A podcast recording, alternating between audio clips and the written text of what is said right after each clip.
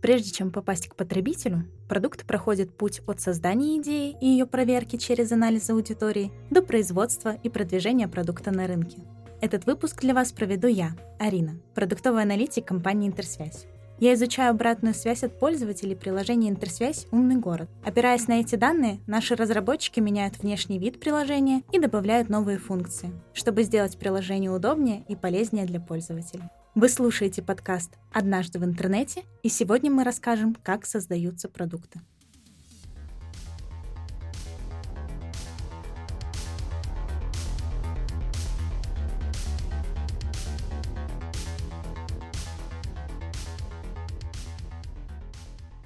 О каких именно продуктах я говорю, это не только то, что лежит на полках супермаркетов или в овощных ларьках. В широком смысле продукт — это все, что удовлетворяет потребности и капризы потребителей. Поэтому мобильное приложение, домофон и даже сайт — это продукты. Например, домофон закрывает одну из базовых потребностей — чувство безопасности.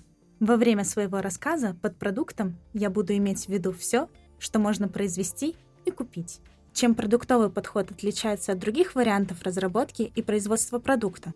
Сейчас будет немного теории, а потом жизненный пример. Вы наверняка часто слышали словосочетание «общество потребления», которое максимально характеризует современный рынок. Только хлеба можно встретить порядка 150 видов. Батон, ржаной хлеб с добавками и без. Чтобы покупатели выбирали именно ваш продукт, нужно изучить целевую аудиторию и понять, на чем делать акцент. Для кого-то решающим фактором станет низкая цена, других привлечет улыбающаяся звезда на упаковке, а третий поверит отзывам. В этом и кроется главное отличие от обычного производства. В продуктовом подходе главное – люди и организации, их интересы и предпочтения. С теорией все. Переходим к жизни. Например, нам нужно организовать детский день рождения. Можно пойти по стандартному пути. Позвать гостей, заказать торт, а в конце включить мультики. Но давайте попробуем использовать продуктовый подход и посмотрим, что из этого выйдет. В первую очередь нужно выяснить, что любит ребенок ведь это его день рождения. Мы точно должны узнать, что ребенку по душе единороги, а не динозавры. А чем он любит заниматься? Прыгать на батуте, играть в футбол, что-то мастерить или эти непонятные взрослым слаймы. Дальше нужно пригласить гостей, не забыть ни одного друга и не пригласить случайно главного задиру Сашку. В продуктовом подходе все эти процессы называются анализом аудитории. Так же, как только что мы определили интересы и потребности маленького именинника, компании узнают каждого своего покупателя. Зная предпочтения и вкусы аудитории, гораздо проще продавать бритву или лекарство от кашля. Итак, мы узнали, что виновник торжества любит единорогов и прыгать на батуте. Теперь важно узнать у ребенка, как он сам хочет провести день рождения. Может, ему совсем не важны друзья, а хочется прыгать на батуте в компании единорога. Продуктологи называют это определение ценностей.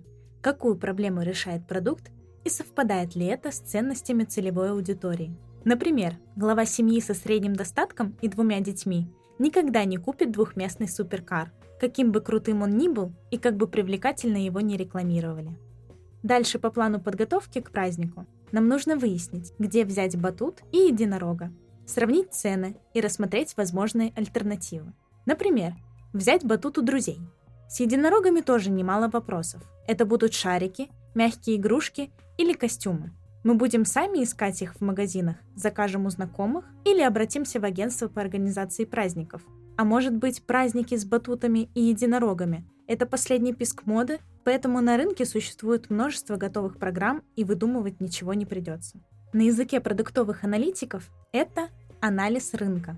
Каждый производитель должен знать прямых и косвенных конкурентов в лицо. После анализа рынка мы решаем, что лучше всего провести день рождения у друзей семьи. На участке можно комфортно разместить всех гостей. А еще они совсем не против предоставить нам в аренду классный батут.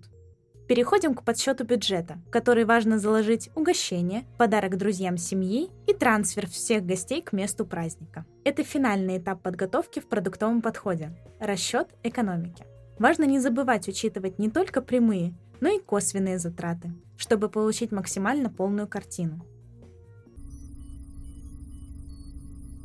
Организация детского праздника – это своего рода разработка продукта – на каждом из этапов важно учитывать предпочтения нашего потенциального покупателя. Пройдя все шаги по организации праздника самостоятельно, мы можем вывести продукт «Организация детских праздников с единорогами» на рынок. А благодаря удачному тестированию предварительно устраним недостатки и сократим расходы. Осталось верно определить целевую аудиторию родителей именинников и показать им рекламу.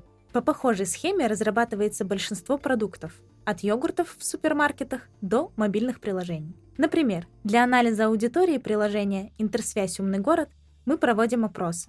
Нередко по их результатам внедряем новые фичи. Яркий пример — сервис «Транспортная карта интерсвязи», идея которого появилась после того, как мы узнали, что для пополнения стандартной карты нужно ехать в депо. Теперь наши пользователи могут пополнить карту в несколько кликов в приложении или вообще оплачивать проезд ключом от домофона. Просто, удобно и для людей. На этом все. Жду ваши предложения и вопросы в комментариях под этим выпуском. Для этого подписывайтесь на страницы интерсвязи в соцсетях и подкаст «Однажды в интернете». Этот выпуск для вас провела Арина. До следующего эпизода!